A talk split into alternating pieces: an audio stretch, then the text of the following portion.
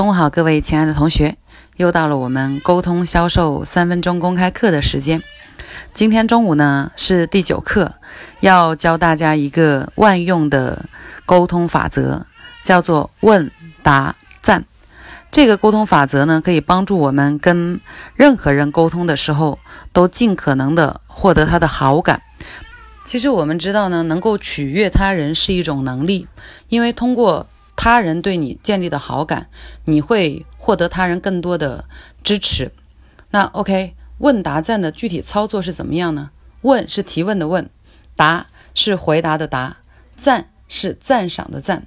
这个呢，需要沟通的两个人来去互相配合，而且这个公式呢，呃，不管对方的态度如何，不管对对方的回答怎样，都能够让你们的这个沟通产生比较轻松的这种状态。比如说我我今天回家看到家里的大姐正在做饭，我就问她我说大姐今天我们吃什么？啊，一个很随意的提问，然后大姐就说哦，你今天吃韭菜炒蛋。啊，正常我们的沟通说哦，好的，明白了。那用到问答赞呢，就要这样说哇，太棒了，韭菜炒蛋我特别喜欢吃，特别有营养。嗯，大姐谢谢你。OK，大姐听完这个话以后，她就会比较开心，然后呃做菜的时候注入能量，注入爱。那再举个例子。比如说，我们对呃小孩子说：“哎，亲爱的，你在干什么？”他说：“妈妈，我正在玩游戏。”那你会问他：“你正在玩什么游戏？”他会说：“比如说，我正在拼图，我正在呃做什么呃画画。”然后你要呃用用我们的问答赞的话，就是：“哇，宝贝，太棒了！你的这个图拼的特别的呃有创意啊！妈妈觉得你真的很棒。”这个就是一个问答赞的这个过程。任何一句那个那个呃。任何一个场景啊，我们都可以运用这个方法。那有时候我们问完别人以后，别人态度不是很好。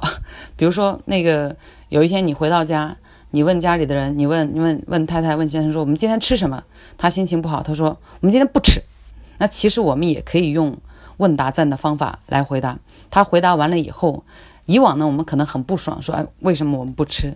那现在我们学到了这个问答赞的方法，就要这样说：哇塞，太棒了，我们又可以一起减肥了。哈，这个呢，就是一种呃，能够化各种沟通场景为比较愉悦的氛围的方法，应用在任何时间、任何场地、任何人都对我们呃沟通氛围的这种愉悦建立有好处。OK，这就是我今天要教给大家的万用沟通技巧、万用沟通法则，大家一定要去马上验证一下，收到好的反馈，一定要回来跟我互动、跟我分享，好吗？谢谢你，我们明天见。